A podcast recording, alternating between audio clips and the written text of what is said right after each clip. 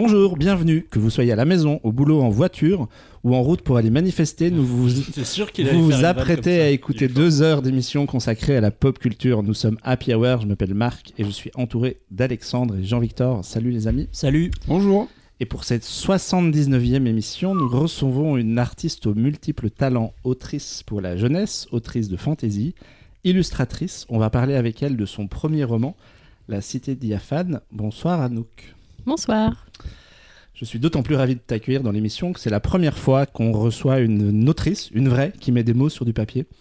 On va parler de toi, mais on va aussi parler de bouquins et comme chaque mois de cinéma et de séries, vous pouvez bien entendu réagir en nous mentionnant sur les réseaux sociaux.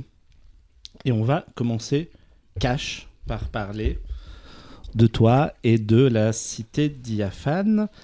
Avant de parler de, de, ton premier roman en tant que tel, je voulais que... Euh, est-ce que tu peux dire un mot sur euh, ton parcours aux gens qui nous écoutent et qui découvrent qui tu es, notamment d'où tu viens? Parce que je crois que tu es originaire d'un paradis à l'autre bout de la planète. oui, effectivement, je suis originaire de Nouvelle-Calédonie. Euh, et ça c'est assez lié à, mon parcours artistique, euh, vu que avant d'être, euh, encore avant d'être illustratrice, je suis voilà euh, artiste plasticienne, graveuse, et toute ma démarche artistique personnelle est autour des, de l'Océanie, des mythes, enfin des mythes cosmogoniques et beaucoup de la végétation de Nouvelle-Calédonie et de, enfin voilà de, de la dimension sacrée de la nature, notamment océanienne. on va, on va en reparler. D'où la question pourquoi la France? Je suis venue en France euh, quand j'avais 17 ans pour, euh, pour mes études, en fait, parce qu'en Calédonie, les possibilités sont, sont assez restreintes. Mm. Et euh, moi, à cette époque-là, je voulais étudier les langues slaves, notamment le russe et le slovène. Donc autant dire qu'il n'y a pas de licence de slovène en Nouvelle-Calédonie. Ouais, on, était la déjà de la France se pose toujours. bah, parce que, voilà, francophone. Et après, voilà, je me suis orientée dans l'art et puis bah, pour travailler, euh, enfin, euh, on est quand même enfin, mieux pour travailler en, dans l'art en France qu'en Nouvelle-Calédonie aussi. Et euh, la, la jeune Anouk en Nouvelle-Calédonie, quels sont les romans de fantasy qu'elle lisait? Par quoi ça a commencé? Alors, je dévalisais la bibliothèque de mon père à cette époque-là, qui était déjà un gros lecteur d'imaginaire. Donc, j'ai commencé par. alors, enfin, c'est pas pas ce par quoi j'ai commencé, mais c'est vraiment l'œuvre qui va le plus marquer, c'est La Roue du Temps. Euh, qui était un gros morceau. Forcément, quand j'ai vu les 12 tomes dans la bibliothèque, je me suis dit, ah, ça, c'est pas mal, ça va me durer un moment. Euh, après, bah voilà, le, Seigneur des Anneaux, les David Gemmel, euh, Harry Potter, enfin, en fait, ouais, la Belgariade, enfin, les... vraiment, à cette époque-là, j'ai lu tous les gros classiques d'Heroic Fantasy, en fait. Et La Roue du Temps, d'ailleurs, tu, as, tu es cofondatrice ou co-gérante d'un euh, ouais, euh, d'un pilier de, de l'Internet, euh, un site de fans qui s'appelle La Pierre de Tir. Exactement, ouais, je suis administratrice en fait depuis pas mal d'années maintenant, bien, bien 10-12 ans. Et comment va cette communauté suite à la série Amazon? Bah, Ça nous a bien reboosté, ouais, effectivement, parce que bah, la, enfin, la, roue du temps, je ne sais pas si vous connaissez, mais ça, ça a eu un parcours un peu chaotique en français, vu qu'il y a eu euh, une première traduction qui allait jusqu'au tome 6 anglais, coupé en deux en français, donc 12 tomes, euh, qui était dans les années 2000 à peu près. Puis après, l'éditeur a fait faillite, n'a pas fait la suite de la ah traduction. pendant des années, il n'y a pas eu de suite de la traduction. Ensuite, il y a eu une autre, euh, un autre éditeur qui a pris la relève et la traduction était vraiment pas trop au niveau. Il y, avait plein de problèmes, plein d'incohérences. Et après, il y a eu un gros gouffre où il n'y a plus, plus rien eu. Jusqu'à ce que, euh, il y a euh, quelques années, Brajlon rachète les droits et republie tout depuis le début. Nos amis de chez Brajlon. Et donc, on vient juste d'avoir la fin en français, euh, genre cette année, quoi. Et la série, ça, ça a plu ou bof? Ça dépend. Il y a eu, enfin forcément des fans qui ont pas du tout aimé parce qu'il y a quand même, voilà, enfin le premier tome est quand même très très classique. Enfin, voilà, c'est de l'heroic fantasy écrit dans les années 80, donc euh, ça a un peu vieilli, donc il y a eu pas mal de coupures, de choses qui ont été un peu modernisées. Mais euh, globalement, je pense ça, a quand même été bien reçu, ne serait-ce que pour voilà, parce que ça, ça, fait, ça fait que des gens se réintéressent aussi aux livres, qui n'ont pas eu un parcours facile en français. Euh. donc c'est quand même cool. Et puis il y, y, a plein de, de, très bonnes choses dans la série aussi. Moi, je l'ai vu la série et je trouvais que ça ressemblait quand même à du sous-seigneur des anneaux. Alors peut-être que le bouquin, mais le problème c'est peut-être pour rejoindre ce que tu disais, c'est que moi j'ai un peu ce sentiment que dans les années 80, tout le monde a écrit du sous Tolkien à un moment donné, avec un peu de, le côté, euh, ben, c'est un groupe de gens, une quête, un, un grand méchant, et C'est ça. j'ai eu un peu, c'est un, mais c'est pas spécifique à la, la série, hein, il y a plein de, Bah, en fait, c'est exactement ça. En fait, le, le enfin, le- la roue du temps, pardon, euh, le premier tome, c'est le Seigneur des Anneaux. Enfin, genre de A à Z, c'est vraiment euh, enfin, la, la narration du Seigneur des Anneaux. Et à partir du tome 2, ça n'a plus rien à voir. Et ça, et ça devient vraiment euh, une fresque complètement différente, épique, avec vraiment son univers, euh, des, intrigues politiques vraiment développées. Et, euh, et le, ben, la, la première- la saison 1 de la série, c'est en fait le premier tome. Mm. Donc ils ont essayé de gommer un peu le côté Seigneur des, Seigneur des Anneaux redite euh, en rajoutant des éléments des tomes suivants, mais malgré tout, bah voilà, on peut pas non plus changer fon- fondamentalement ce que c'est. Surtout que vu la série qu'ils ont fait peu de temps après, forcément la, la comparaison se Ouais. faisait toute seule. Quoi. mais Ouais. du coup c'est plutôt encourageant pour les gens comme moi qui euh, n'ont vu que la première, qui ont pro- Et du coup, la euh, savoir c'est- que est-ce que à l'époque où tu lisais justement ça, euh, tu écrivais un peu tout de- dans ton coin? Euh, oui, je, à cette époque-là, j'écrivais à, à la main dans des cahiers et donc je remplissais des dizaines de cahiers euh, dans mon coin et je faisais du, du, euh, du jeu de rôle textuel aussi sur forum. Et tout ça nous amène naturellement donc à la cité d'Iafan. Euh, Est-ce que tu peux nous pitcher un peu l'histoire? Euh, oui, bah, je- après je, je vais vraiment euh, pitcher le, le tout début Ouais, parce, qu'il y, a pas mal de y a pas mal de trucs qu'on veut- on va essayer de pas spoiler. c'est ça. Et donc, euh, ça s'ouvre sur l'archiviste, donc l'archiviste du Royaume des Marches qui arrive à Roche-Étoile, qui est une cité qui, euh, sept ans auparavant, a été victime d'un drame, une malédiction euh, qui a euh, empoisonné toutes les sources, le lac sur lequel se trouve la, cité. Et donc, la cité est complètement morte et est réputée ne plus abriter âme qui vive. Et donc, l'archiviste des Marches est envoyé pour finalement rassembler les dernières archives et d'une certaine façon enquêter sur ce qui s'est passé dans cette cité et mettre un point final à l'histoire euh, à l'histoire de Roche Étoile euh, pour, euh, pour les archives du royaume voisin. Euh, sauf qu'en fait, quand il arrive, euh, c'est pas vide. Il y a quelques personnages qui subsistent encore, mais tout le monde est euh, plus ou moins plongé dans une espèce de folie, enfin de, de non-dit. En fait, on ne sait pas si les personnages sont mal intentionnés ou complètement fous. Et donc, il se retrouve, euh, alors qu'il espérait en- enquêter euh, sur des cadavres et des archives qui sont quand même globalement euh, coopérantes, il se retrouve avec des personnages humains pas du tout coopérants. Et on n'en dira pas plus parce que effectivement, pour rebondir sur ce qu'on disait avant, ou justement plein d'auteurs, quand leur premier bouquin, on, peut, on peut tendance à écrire du sous-seigneur des anneaux avec des quêtes. Là, tu prends le contre-pied total, je trouve moi, en, termes de récit. Et c'est ça qui rend euh, le, bouquin super intéressant, c'est que la, toute la première partie, c'est un vrai huis clos entre une poignée de 3-4 personnages dans certes une cité gigantesque, mais en même temps, ça pourrait quasiment être une pièce de théâtre dans, la manière dont, dont c'est écrit. Et bon, après, l'histoire évolue un tout petit peu plus, mais il y a, vraiment un côté, euh, en tout cas, moi, c'est vraiment ce qui m'a frappé dans, le récit, c'est euh, la construction et le côté euh, très novateur. À la fois, j'ai eu l'impression que tu voulais bousculer les lignes en, matière de structure, et à la fois, le style est vachement à l'ancienne. Est-ce que je me trompe en disant ça?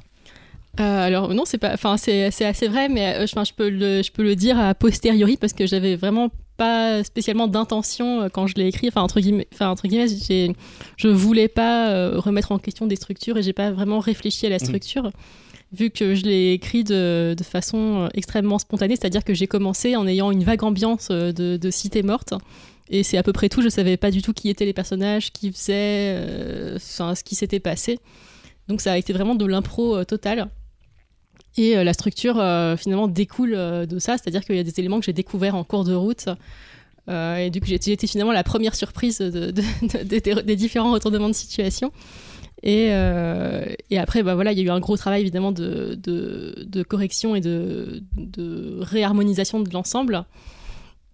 Et par contre, oui, le, le style, moi j'aime vraiment beaucoup, le, les, les styles un peu classiques, euh, poétiques. Donc ça, c'était vraiment, euh, juste euh, ce qui me, ce qui me plaisait d'écrire en fait. Il y a des plumes justement dans, dans ce style-là qui viennent en tête dans les, les influences sur l'écriture où tu te dis forcément j'ai lu cet arti- enfin j'ai lu cet auteur-là ou cette autrice-là beaucoup plus que les autres et où tu te dis qu'instinctivement ça a un peu infusé dans ton écriture? Euh, alors là, comme ça, c'est compliqué. euh, C'est toujours que les je- questions, tu réfléchis. Ouais, c'est ça En fait, dans, reprends. dans, dans trois heures, quand je prendrai le Mais métro, je me sûr. dirais, mais pourquoi j'ai pas parlé de cette personne C'était évident. Euh, parce qu'il y, a- il y a beaucoup de plumes que je lis maintenant où euh, enfin, je retrouve enfin, ce, ce côté poétique très évocateur, mais c'est pas des choses qui m'ont inspiré quand j'étais plus jeune. Mais enfin, spontanément, je pense à Sophia Samatar, euh, qui a écrit Un étranger en Olon, paru aux, aux éditions Argile, qui est vraiment une plume euh, avec une puissance évocatrice incroyable.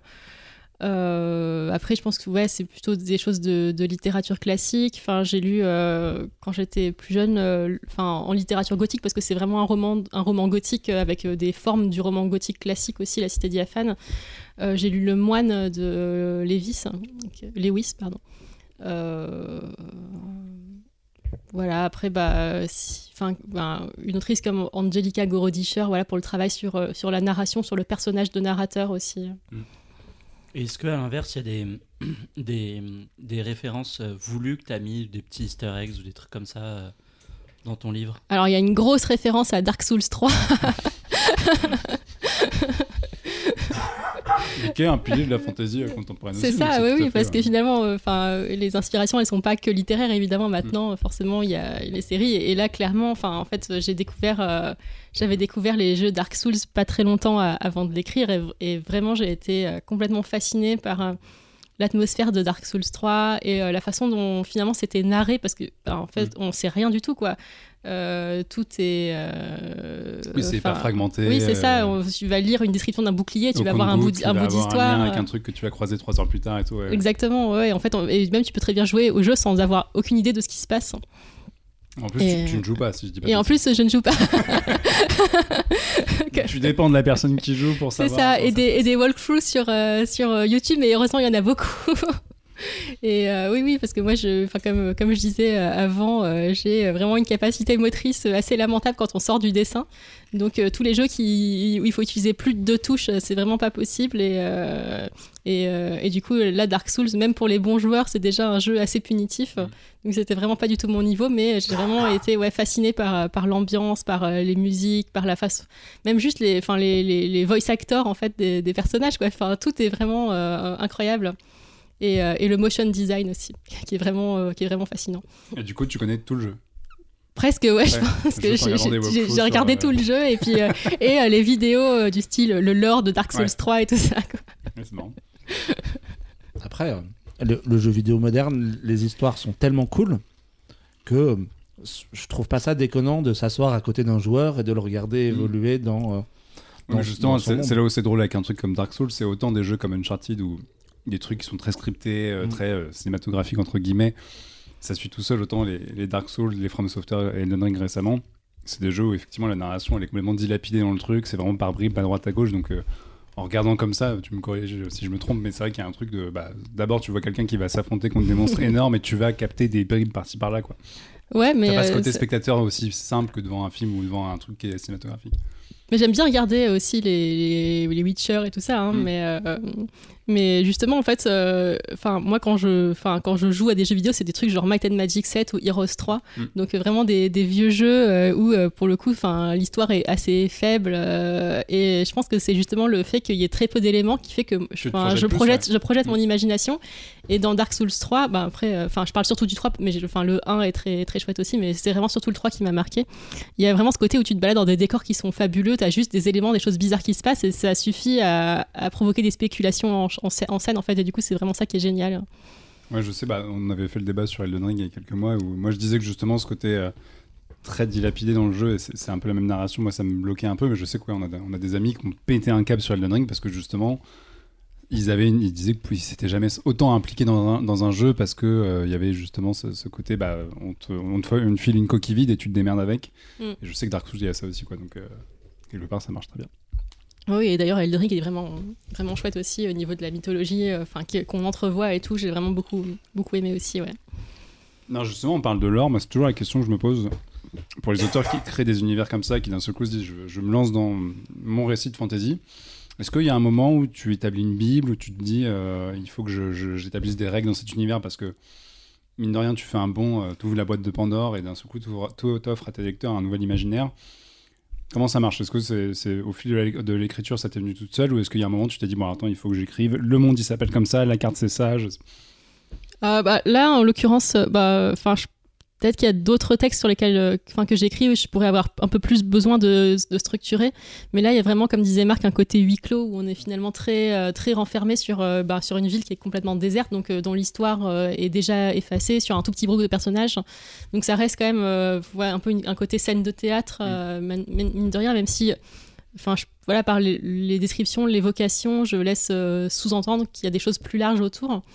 Mais là, ce, enfin, ce récit-là, j'ai vraiment, euh, je suis vraiment allée euh, complètement freestyle euh, et euh, globalement, je- de toute façon, quand j'écris, je suis euh, assez euh, chaotique euh, dans mon écriture, c'est-à-dire que euh, mes principaux éléments de construction, c'est que j'ai des dizaines de fichiers euh, .txt euh, avec trois phrases écrites dedans en mode à ce moment-là, il va dire ça ou paf en fait, il se passe ça parce que ça, mais c'est à peu près tout.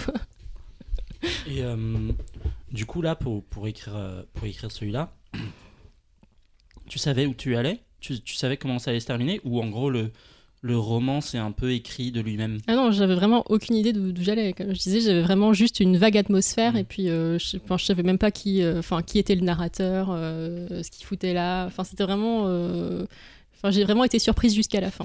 Ça a commencé par, c'est l'histoire d'un gars, c'est ça, et bam mais de façon poétique. Et euh, pour, pour rebondir un peu sur ce que disait Alexandre, comment est, comment est, c'est quoi le point de départ? Comment est né le, le, le roman? J'ai lu, parce que c'est un podcast préparé, que euh, ça a commencé dans une maison isolée en Auvergne. Exactement, oui. En fait, j'étais euh, j'étais en résidence artistique euh, de gravure en Auvergne, à Ambert, dans le Puy-de-Dôme, et donc je logeais dans un petit chalet, euh, voilà, euh, enfin avec les, bois, euh, les champs, la rivière autour. Donc c'était vraiment isolé. Et, du coup, j'ai commencé et j'étais en, en hiver, enfin novembre-décembre. Et donc c'est à ce moment-là que j'ai commencé à écrire. Et donc effectivement, l'atmosphère euh, du Puy-de-Dôme et de l'Auvergne euh, a pas mal, euh, pas mal joué. Et notamment, bah, avec mon compagnon, on faisait des, des balades euh, dans, les, dans les alentours et euh, voilà, dans les montagnes et les at- ces atmosphères de forêt, de montagne, euh, givrées en Auvergne, euh, le côté très, très silencieux avec. euh, Enfin, on s'est retrouvé sur, sur des routes verglacées complètement paumées de nuit, euh, enfin, avec, des, avec des, des, des biches et des daims qui passaient. Enfin, donc voilà, tout, ce, tout, ce, tout ça est un, est un peu euh, Ça a moment-là. idyllique. Ouais, c'était vraiment beau. Ouais. Tu me donneras l'adresse, ça a l'air super, j'ai envie d'y aller. Et du coup, euh, comment s'est passé le cheminement justement jusqu'à la publication? Euh, T'avais une maison d'édition déjà ou pas euh, Euh, non, T'as non. commencé à écrire et puis t'as envoyé ton manuscrit à plein de gens. Alors j'ai commencé à... En fait, j'avais... bon, Est-ce que je fais... euh, bon, je vais faire tout l'historique, mais j'avais déjà écrit un premier roman euh, que j'avais envoyé à des éditeurs et j'avais eu des, euh, des premiers contacts assez positifs, mais qui ont finalement pas abouti. Et, euh, et du coup, bah, après, voilà, je, 'fin, euh, je mets quand même pas mal de temps à écrire, donc il s'était passé pas mal de temps.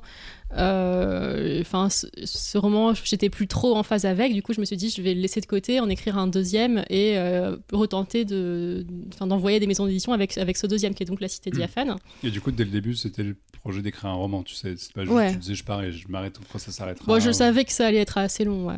Euh, en fait, non, je dis ça, c'est une bêtise, parce qu'en fait, au début, c'était une novella. Ouais. Donc, un format entre la nouvelle et le, et le roman. Et euh, j'avais prévu d'écrire une novella, puis après, j'ai eu une deuxième novella.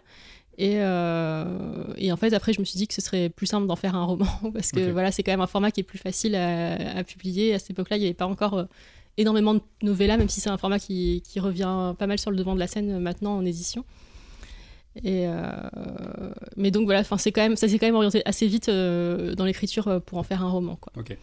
Et donc voilà, après bah, j'avais déjà eu des premiers contacts, des premiers contacts avec l'envoi de ce premier roman, et notamment un éditeur qui m'avait dit Ah, mais tu devrais envoyer à machin euh, parce que euh, ça, lui, ça lui collerait vraiment, sachant que machin à cette époque-là, euh, enfin était plus dans la maison d'édition où il était au départ.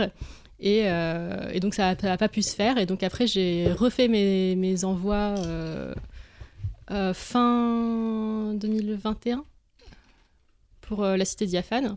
Et là, du coup, j'ai eu tout de suite une réponse des éditions Argile, euh, qui était euh, ben, genre le premier éditeur euh, que j'avais ciblé euh, et auquel j'avais envoyé le texte, parce que c'était une maison d'édition qui s'était créée entre-temps.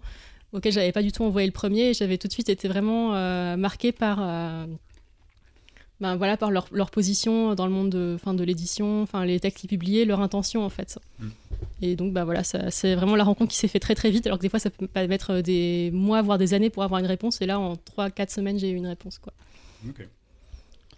Et euh, comment tu écris? Est-ce que, euh, est-ce que tu t'isoles? Est-ce que tu as besoin de bruit? Est-ce que tu as besoin de musique? Est-ce que que... t'as le petit emploi du temps, tu te lèves le matin, Ouais, voilà, est-ce que- euh, ouais, exactement. Est-ce que tu as des rituels d'écriture? Est-ce que papier ou ordinateur? Com- Comment tu travailles?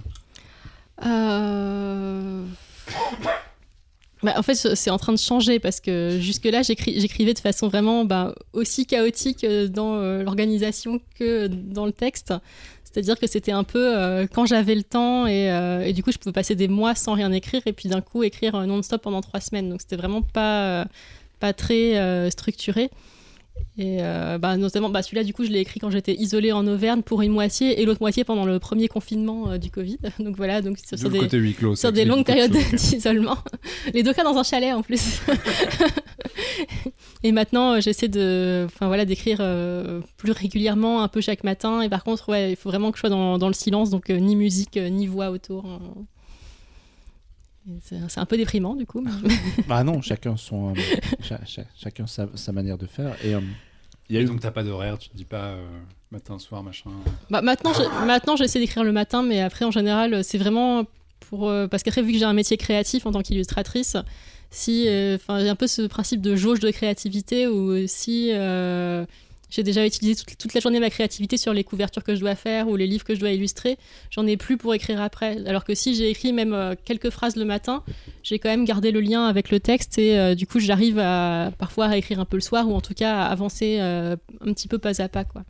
Alors du coup, je sais, j'ai pas lu le livre, donc je sais pas s'il y a des illustrations dedans, mais justement, est-ce que tu as des va-et-vient où Ah, tu te mais dis à un non, moment j'ai besoin de dessiner quelque chose et, et Ça- tu y ça- vas ou... ça, ça allait un peu dans, dans le sens du. Pardon, je coupe le Non, non, conducteur, non, je suis désolé. Non, justement, en fait, c'est euh, pour répondre à ta question, moi je peux le faire. Il y a, le, le bouquin est illustré et je voulais moi sa- savoir si euh, le fait que tu sois illustratrice et dessinatrice, est-ce que ça a influencé ta, ta manière de visualiser les choses ou pas? Parce que j'imagine que euh, peut-être que tu dessinais en même temps ou que euh, tu te représentais les choses plus visuellement dans ta tête. Enfin, je sais pas si ma question en même temps très Oui, claire. tout à fait. Euh, bah, je vais essayer de répondre aux deux questions en même temps. Euh, alors, euh, euh, enfin, je pense qu'effectivement, ça a une influence parce que, bah, enfin, pas mal de gens qui ont lu le livre et qui, ont- qui l'ont critiqué ont fait. euh, ont fait remarquer que le style était très euh, descriptif et je pense qu'effectivement j'ai une imagination qui est du coup très visuelle où quand j'imagine les scènes, je vois vraiment bah, le détail des, visages, des décors, les atmosphères, les lumières. Euh, et euh, et peut-être que c'est pas le cas pour tous les auteurs. Je sais qui sont, enfin, qui sont pas, pas trop visuels, qui sont plus voilà sur le, enfin, sur les sons ou d'autres d'autres sens. euh, ou sur la structure. Et moi, enfin, c'est vrai que je visualise beaucoup, et donc je pense que le fait d'être illustratrice, ça joue. Après, par contre, je n'ai pas forcément lié les deux pratiques euh, pendant la création, c'est-à-dire que les illustrations qui sont dans le livre, je les ai fait vraiment bien après avoir écrit le livre, et je ressens pas forcément le besoin de dessiner euh, ce que j'écris. Pour moi, c'est vraiment deux choses euh, séparées. Et c'est plutôt que des fois, j'ai vraiment besoin de faire l'un, et des fois, j'ai vraiment besoin de faire l'autre, et c'est plutôt, on va dire, ben, peut-être... ben voilà, quand on est aussi illustratrice professionnelle, il peut y avoir parfois des petites saturations euh, dans le dessin. Ouais. Et, euh, et l'écriture, c'est ma soupape euh, pour faire quelque chose de créatif où je suis complètement libre, où j'ai pas de contraintes de boulot aussi, quoi. Donc au premier abord, euh, en faire une version, euh, je vais au plus simple, mais en faire une version bande dessinée par exemple, ça t'intéresserait pas ou c'est pas du tout quelque chose Non, pas ou une version spécialement. euh, abondamment illustrée. euh, Non, parce que bah, enfin, c'est vrai que là, ce qui me plaisait, c'était justement enfin, l'évocation à travers le texte et la langue. Donc, je trouverais ça finalement que ça affaiblirait presque de trop surillustrer. Mm. Et d'ailleurs, sur les illustrations, j'ai pris un parti pris assez euh, distant, on va dire, c'est-à-dire qu'on voit quasiment jamais les personnages, ils sont de dos ou en tout petit. Enfin, il y a très très peu de, de visages. Donc, je voulais vraiment rester dans ce côté voilé du texte aussi dans les illustrations. Donc, je trouvais que ça, ça, ça déflorerait un peu le propos d'en faire une bande dessinée. Ouais, tu veux laisser euh, libre le spectateur de se faire quand même sa version de l'univers. C'est ça. ouais. euh, Et D'ailleurs, euh, même les illustrations que j'ai faites, en fait, j'ai pris des libertés par rapport à mes propres descriptions euh, textuelles.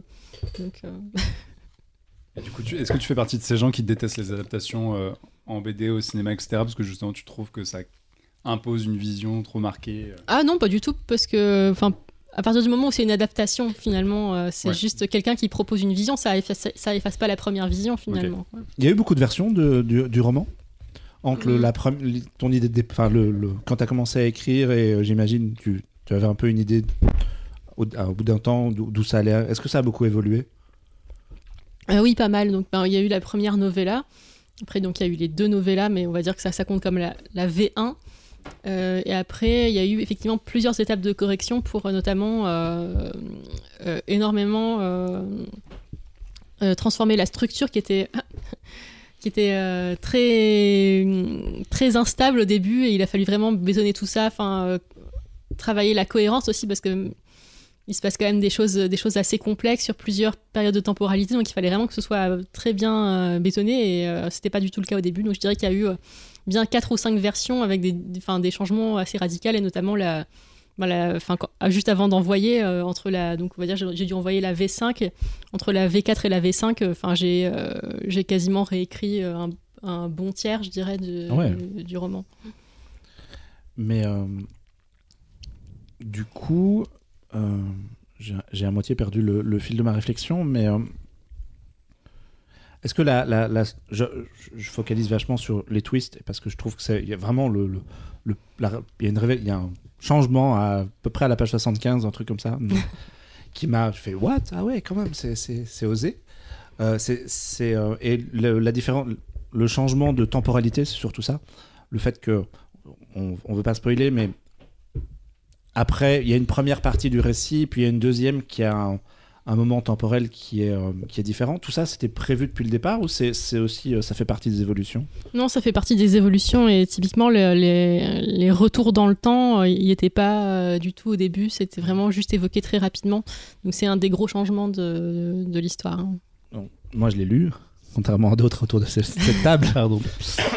Et euh, parmi les, euh, les, les trucs. Moi, j'ai un, un petit background en fantasy, pas énorme, mais j'ai lu, j'ai lu deux trois Phrase à sortir en soirée, ouais. Genre, et, ça m'a euh, ça, ça m'a rappelé deux, deux, deux, trois auteurs euh, notamment Robin Hobb pour l'aspect euh, j'ai eu l'impression d'y retrouver du alors c'est un peu bizarre de formuler comme ça mais du médiéval fantastique et non pas de la fantasy dans le sens où pour moi c'était plus une histoire médiévale avec des touches de magie et c'était pas du tout un truc à la Tolkien avec des elfes des dragons et euh, des hobbits et, euh, et- plein de créatures.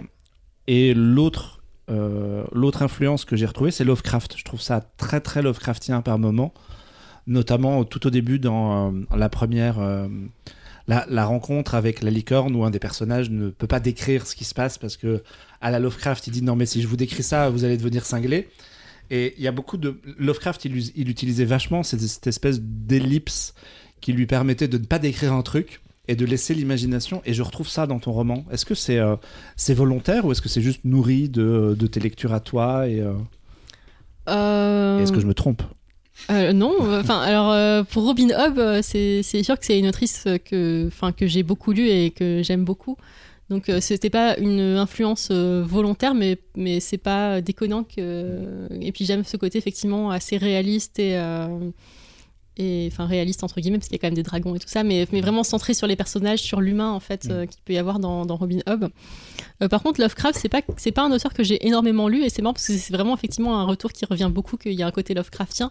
Mais je pense que c'est aussi un auteur qui a tellement influencé euh, d'autres auteurs que même sans l'avoir énormément lu, par euh, ricochet ouais. par ricochet, voilà. euh, et puis bah, en fait, je pense que c'est surtout le côté Dark Souls en fait euh, qui ressort comme Lovecraftien. Est-ce que justement, quand tu établis ce. Ce t'écris un roman comme dans un genre qui est très codé, etc., est-ce qu'il y a des moments où tu te dis, en le relisant, éventuellement en faisant des relectures, tout ça, là, je vais un peu trop dans les facilités du genre parce que je cite des elfes, des ogres ou des trucs qui sont partout et. Moi, j'adore la fantasy, je suis le premier à en bouffer, mais j'ai quand même l'impression que souvent, effectivement, on a parlé tout à l'heure de l'influence massue de Tolkien, qu'il y, a des- y y a codes qui reviennent un peu trop souvent et que euh, c'est compliqué de faire de la fantasy originale. Euh, Par exemple, moi, j'aime beaucoup l'univers de The Witcher, mais parce que aussi, il y a les, Hmm. les équipes des jeux vidéo qui ont réussi à vraiment à mettre en image des créatures décrites par Sapowski, qui était quand même méga sous influence Tolkien, faut pas se le cacher, et qui a réussi à amener, un- ils ont réussi à mettre vraiment du folklore polonais et à créer des monstres qu'on n'avait jamais vus dans ce genre d'univers et tout ça. Et je trouve que c'est toujours compliqué un peu de créer un univers de fantasy qui arrive un petit peu à se démarquer de ce qui se fait à côté.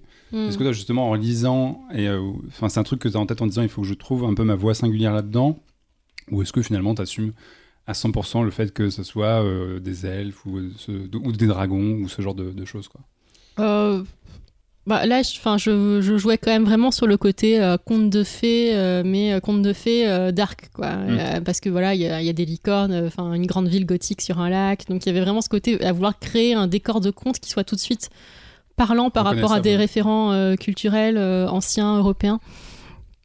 Après, bah, je, je me suis pas vraiment euh, préoccupée euh, des influences. Euh, je, enfin, je pense pas avoir fait quelque chose qui soit, qui soit hyper classique, mais je trouve pas non plus que la fantasy soit forcément euh, si classique que ça, surtout enfin depuis, on va dire, 10-15 ans. Il y a énormément de nouveaux auteurs qui proposent des choses extrêmement, extrêmement différentes en fantasy, et moi je lis vraiment ouais, beaucoup de fantasy contemporaine. Avec voilà, bah, enfin. Après, oui, moi je me ouais. réfère vraiment au truc très mainstream parce que Ouais, j'en lis assez Parce peu que c'est ce que euh, c'est ce que j'ai lu quand j'étais ado, mais, de- mais depuis, enfin, il y a vraiment des choses très très différentes qui se font en imaginaire. Voilà, des, des surtout des auteurs et autrices de, de backgrounds très divers, euh, avec des cultures, euh, des référents culturels Mm. très variés, qu'il n'y avait pas avant et qui vont apporter des choses euh, vraiment novatrices en fantasy. Donc, euh, donc, je- enfin, je, enfin, je pense que bah, je me mets un peu plus dans, ce, dans cette lignée-là, tout en euh, tout, tout en étant pas, gêné par le fait d'avoir aussi des références plus classiques, quoi. ouais, donc c'est conscient de ta part et tu as dosé à, à, en Ouais, à- la- genre, à je la veux louche. avoir un dos de, enfin, une dose de choses euh, vers lesquelles on peut tout de suite euh, s'identifier et qui sont des, des référents très, très communs tout en euh, laissant aussi des zones d'ombre et des choses euh, sur lesquelles les gens peuvent laisser leur imaginaire vagabonder. Et...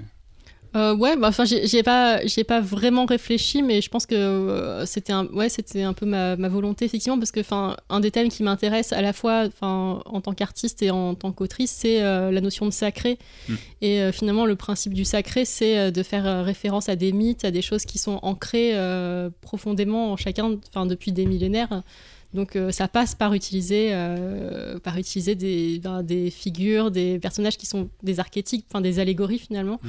Après, euh, je pense que en termes de de, de, bah, de structure et puis de ce que j'ai voulu raconter avec ça, c'est plutôt là que se situe l'originalité en fait.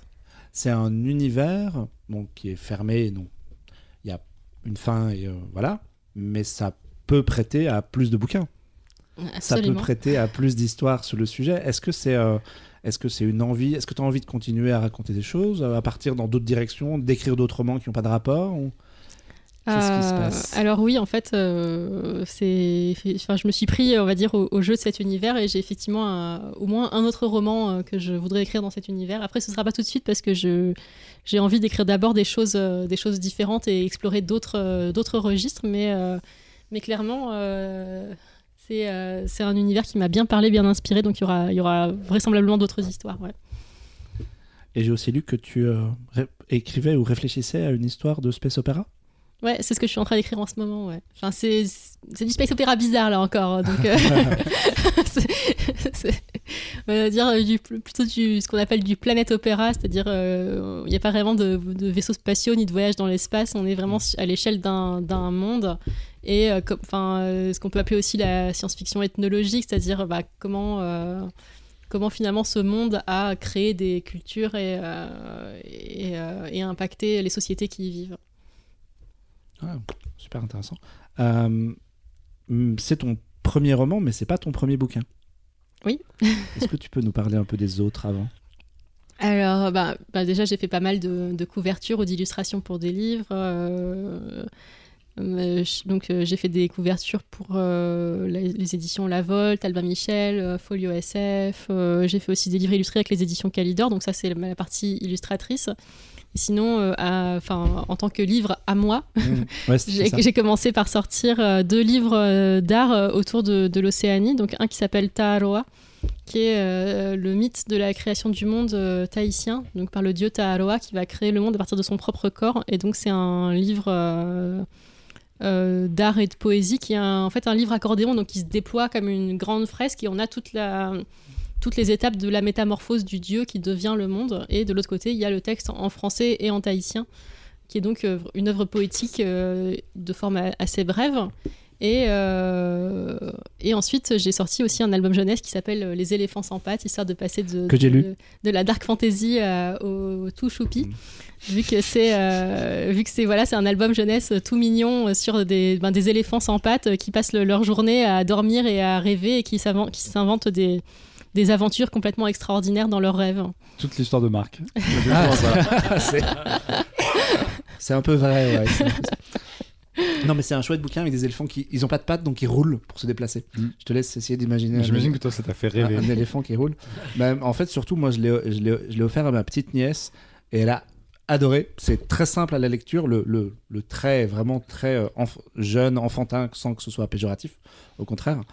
Et euh, l'histoire est très cool et c'est même un, un- pour euh, elle a 3 ans donc même au-delà c'est un peu euh, c'était assez cool à lire elle a vraiment elle m'a dit j'aime bien j'ai essayé de soutirer des trucs et tu vois je pense que c'était euh, Un bon choix. un bon choix ouais voilà c'est ça, a, ça a passé le, le, le- elle a eu une bonne note Je le note.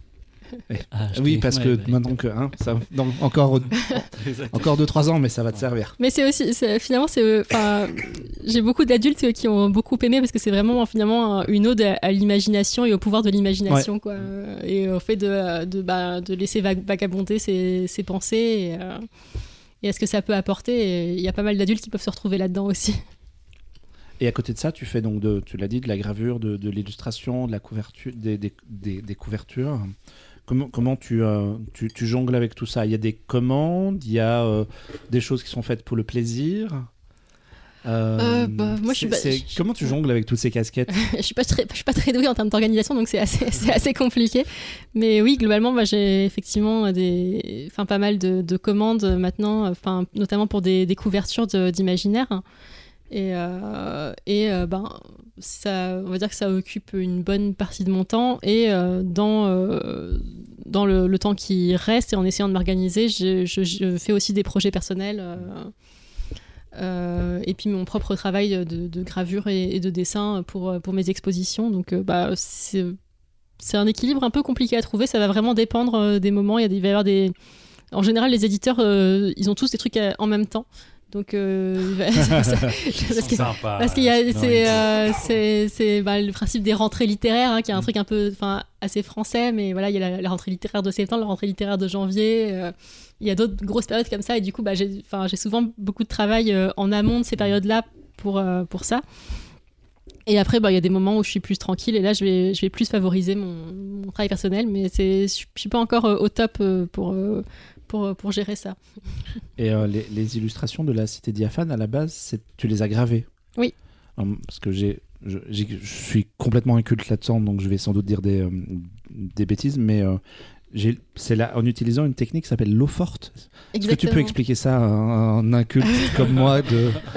Je suis un peu bête, hein, donc non, désolé, non, mais, c'est euh, pas du tout quelque chose qui est, qui est connu et c'est hyper compliqué à expliquer. Donc je suis pas sûre que l'explication euh, donne grand chose. Moi, j'ai jamais trouvé comment euh, euh, faire euh, visualiser aux gens euh, ce que c'était. En fait, c'est donc une euh, technique ancienne de, gravure qui est euh, bah, la façon dont on faisait des illustrations, on va dire au 19e siècle, euh, avant euh, ben, euh, l'apothéose de l'imprimerie moderne. Quoi. Et donc, euh, le principe, c'est de graver une plaque de cuivre euh, avec des acides qui, qui s'appelle donc euh, l'eau forte, euh, qui est euh, le, le nom ancien pour l'acide nitrique en fait. Même si maintenant on n'utilise plus de l'acide nitrique, on utilise du perchlorure de fer parce que c'est beaucoup moins dangereux que l'acide nitrique. Mais en gros, le principe c'est que donc on a cette plaque de cuivre, on va la, recouvrir d'un vernis qui est un vernis résistant euh, à l'acide. Et ensuite, un peu comme pour une carte à gratter, on va venir euh, soulever, enfin en fait, euh, graver dans ce vernis avec une pointe en acier pour, pour l'enlever aux endroits où on veut faire apparaître le dessin finalement. Et une fois qu'on a fini son dessin, on va plonger cette plaque dessinée dans l'acide et l'acide va creuser la plaque uniquement aux endroits où on aura enlevé le vernis avec la pointe. Et donc la surface va rester lisse et les endroits dessinés vont être creusés. C'est ce qui va permettre ensuite de, ben, d'ancrer euh, ces plaques et l'encre va se mettre dans les sillons et pas sur la surface. Et ensuite on va passer ça sous presse, donc c'est des, gros, euh, c'est des grosses presses en fonte avec des gros rouleaux très lourds. Et euh, quand on va passer la plaque avec une feuille de papier sous ces rouleaux, ben, le- l'encre va se transférer de la plaque à la feuille de papier. Et ça permet du coup d'avoir des multiples euh, d'art euh, enfin, qui vont être euh, assez limités. On va dire que le maximum qu'on peut tirer avec une plaque gravée en eau forte, c'est autour de 200, euh, de 200 impressions. Ok, oui, parce qu'après, le. Après, la- le, le cuivre s'use. inu- Inutilisable. Et donc ça, ça s'émousse, en fait, le, le- le sillon devient de moins en moins profond et ça, on perd en intensité. Bah écoute, c'est très clair. Je pense euh, avoir compris. Je pense visualiser ce que c'est. Cool. Alors du coup, ça a l'air- assez euh, lourd en termes de, de matériel et de logistique. J'imagine que tu as commencé, enfin que tu as découvert ça en faisant des formations dans, cette, euh, dans ce monde-là. Ouais. Et euh, est-ce que comment ça marche? Est-ce que tu fais des dessins préparatoires ou est-ce que tu te jettes sur ta gravure en... Ça dépend. Bah là, euh, vu que c'est quand même, enfin pour la cité diaphane, c'est euh, beaucoup de perspectives avec des décors gothiques, donc ça demandait quand même une certaine préparation. Donc j'ai fait des croquis préalables. Après, dans ma pratique euh, personnelle plus abstraite, ça m'arrive de me lancer directement sur la plaque sans aucune, aucune préparation. Et effectivement, j'ai appris euh, donc la gravure euh, à l'eau forte aux ateliers Moret, qui est un, un haut lieu de la gravure à Paris, qui est en fait c'est des imprimeurs qui sont spécialisés dans, dans l'impression en fait des gravures vu que enfin là j'ai dit ouais euh, en gros l'encre se met dans les sillons euh, et pas sur la surface et après on imprime mais c'est pas si simple que ça en fait il y a toute toute euh, une expertise de l'imprimeur aussi en tant qu'artisan pour voilà sortir la plaque comme il faut et c'est pas du tout c'est pas du tout si simple Parce que j'imagine Et- que quand il y a un raté, il faut tout recommencer. oui, en plus, bah, de toute façon, en fait, euh, oui, il faut réancrer. Et en fait, il y a toute une, notamment des étapes d'essuyage pour euh, que la surface redevienne blanche, qui sont assez longues. Donc, en fait, il faut le refaire toutes les étapes à chaque, euh, chaque tirage, quoi. Donc, c'est c'est pas du Ça a tout euh, extrêmement performant. fastidieux. bah, c'est vraiment un savoir-faire technique. Et puis, le graveur peut, enfin, l'imprimeur, pardon, euh, donc on appelle ça un, un taille-doucier, un imprimeur en gravure. euh, apporte vraiment euh, sa, sa connaissance du matériau, des encres aussi pour, bah, voilà, des fois, ben, Enfin, ça, ça reste quand même des, des techniques assez empiriques. L'acide, des fois, ben, un jour il va mordre un peu fort, un jour il va mordre un peu faible. Du coup, la gravure elle va être trop claire ou trop foncée, ou ça va faire exactement ce qu'on voulait. Et euh, l'imprimeur va pouvoir, ben, on lui dit ah mais ça je voudrais que ce soit un peu plus noir et il va savoir comment faire pour que telle partie soit plus noire et celle-là plus claire. Enfin et voilà, il va aussi euh, rattraper un peu le, un peu le boulot des fois. euh. Et du Bon. coup, c'est en termes de, de format, une plaque de base sur laquelle toi tu graves, ça représente quelle taille? Euh, bah, ça dépend, je fais des fois des très grandes plaques. Alors là, pour la cité diaphane, c'est des plaques qui doivent faire euh, 15 par 25 cm à peu près. C'est réduit dans le, dans le format du livre. Ok.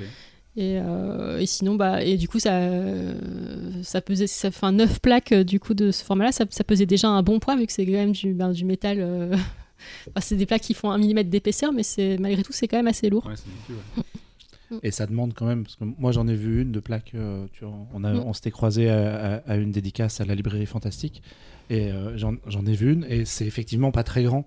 Or, quand tu regardes les illustrations euh, de la Cité diaphane, tu vois qu'il y a quand même plein de petits détails et Mm. que ça demande une minutie euh, assez. euh, Enfin, ça demande une patience de dingue en fait pour. Ouais. Parce que c'est combien- c'est combien de temps typiquement pour une des illustrations du bouquin Euh, bah, alors là, En, coup, en moyenne, en moyenne. Ça, ça va pas être représentatif parce que je les ai fait super vite parce qu'il fallait absolument envoyer le bouquin à l'imprimant- à l'imprimeur euh, pour début novembre et j'avais que, en- que le temps en octobre. Du coup, j'ai fait toutes les gravures en un mois et, euh, et du coup, j'ai- enfin, je les ai fait euh, chacune en 3-4 jours. Ok. Mais sachant que c'était vraiment un, un speedrun, euh, pour reprendre un vocabulaire dark soulien, où j'étais quasiment non-stop dessus et c'était vraiment hyper intense. Mais sinon, normalement, j'aurais dû mettre euh, une semaine pour les faire tranquillement. Quoi.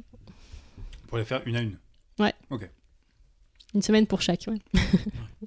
Et donc tout ça est dans, euh, dans, dans la Cité diaphane.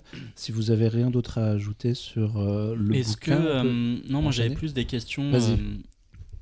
Est-ce que est-ce tu bien essayer de. Enfin, par exemple, est-ce que, le métier de, réaliser une série ou un film t'intéresserait euh, ou, euh, ou d'adapter, on va dire, par exemple, tes, tes, tes écrits euh, toi-même? Euh, je sais pas si j'aurais les compétences. Après, évidemment, si on me proposait, euh, je, je serais vachement intéressée pour, euh, enfin voilà, enfin participer. Après, je, je pense qu'il y a vraiment des, des, com- des compétences techniques et de scénarisation à, à avoir aussi qui sont spécifiques euh, au médium. Mais par contre, euh, c'est vrai que bah, pour Elden Ring, il y a eu une collaboration avec George Martin. Si on propose de faire un Dark Souls, je dis pas non. Ah, From Software, si vous m'entendez. Je, je sais pas, ça. je sais pas s'il nous écoute, mais Monsieur on, on. Miyazaki. Euh, pour être complet sur le sujet, euh, avant d'embrayer avec nos petits sujets euh, du mois, je veux préciser que la Cité diaphane, c'est dispo chez tous vos bons, vos bons libraires, que ça coûte 21,90€. et que tu as aussi illustré la nouvelle édition d'un livre qui s'appelle Les Trois Malas Moulgars de Walter de la Mare. J'essaye de pas écorcher. Et ça sort là, donc Ça quelques sort, jours euh, après cet enregistrement. vendre- ouais, Ouais. Vendredi 24 mars. Et oui, en fait, c'est même la première édition française, je pense, parce Ouais. que c'est un auteur euh, britannique euh, du début du siècle. Euh, je crois que c'est 1905 euh, et euh, enfin du début du siècle dernier du coup vu qu'on est et euh, donc c'est il a il avait jamais été traduit en, en français et donc c'est les éditions Calidor qui euh, se font pour spécialité de dégoter en fait des classiques euh, oubliés euh, pré-tolkieniens de la fantasy donc euh, la fantasy qui a été écrite avant Tolkien et donc euh, bah, typiquement Walter de la Mare c'est euh, probablement une, une inspiration de Tolkien et donc c'est un roman de fantasy animalière vraiment très poétique, très onirique, avec, enfin, avec des, singes, des, des, panthères, et c'est hyper beau. J'étais très contente de l'illustrer. Et très bien. Et si les, si les gens veulent te croiser en vrai, on mettra un lien vers le, le planning des prochaines rencontres et dédicaces. Mais la prochaine fois, c'est le 8 et le 9 avril à Trolley Légende, à- en C'est Belgique, ça. à Mons, qui est un chouette festival de fantasy. Chez moi, Oui, tu À la maison. bien a priori.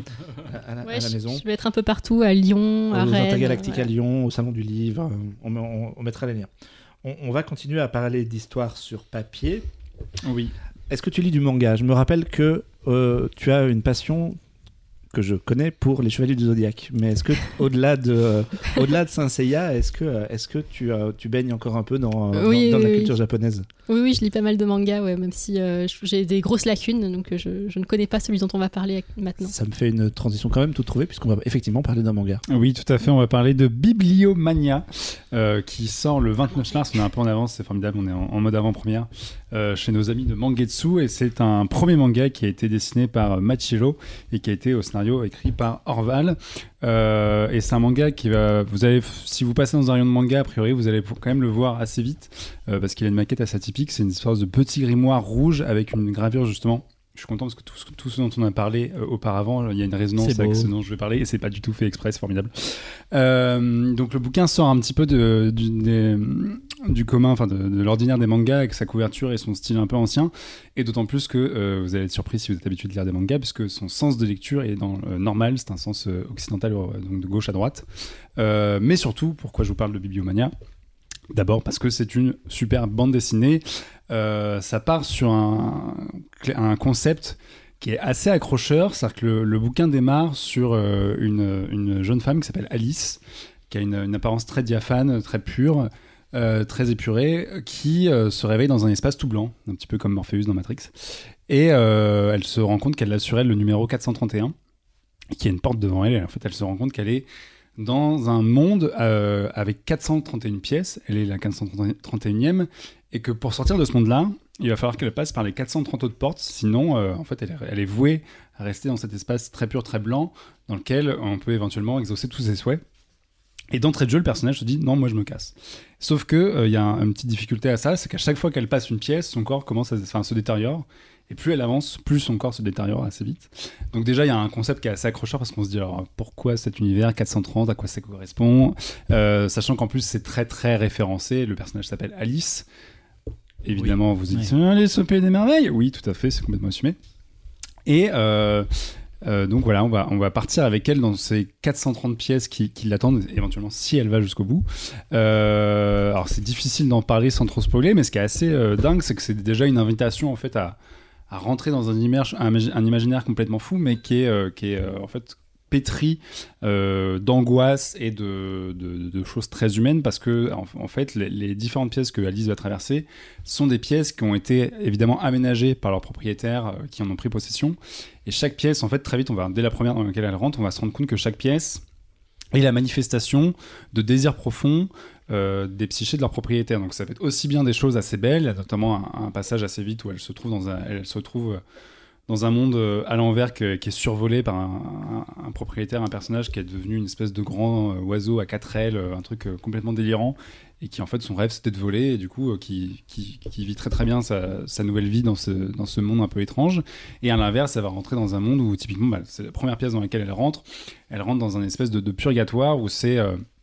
on se rend compte qu'en fait le, propriétaire de ce purgatoire est un juge qui passe son temps à décapiter à la suite euh, toujours la même victime pour la simple et bonne raison que dans sa vie passée, euh, cette personne a été euh, bullied, donc un peu, peu maltraitée en son école et qu'en fait il y avait un truc, on lui mettait des bouteilles dans la tête, notamment. Et donc, du coup, ce personnage-là est devenu un espèce de, démon, de démiurge qui euh, torture éternellement, qui fait subir le même subice en boucle à la même personne. Et donc, il y a- un truc qui, en fait, qui se tisse au fur et à mesure du livre, où on se rend compte que les deux auteurs tissent une espèce de métaphore sur le pouvoir de la fiction, sur la capacité euh, de la fiction à pouvoir y projeter euh, tous nos démons et tout ce qu'on a en nous. Et pourquoi est-ce que ça s'appelle Bibliomania?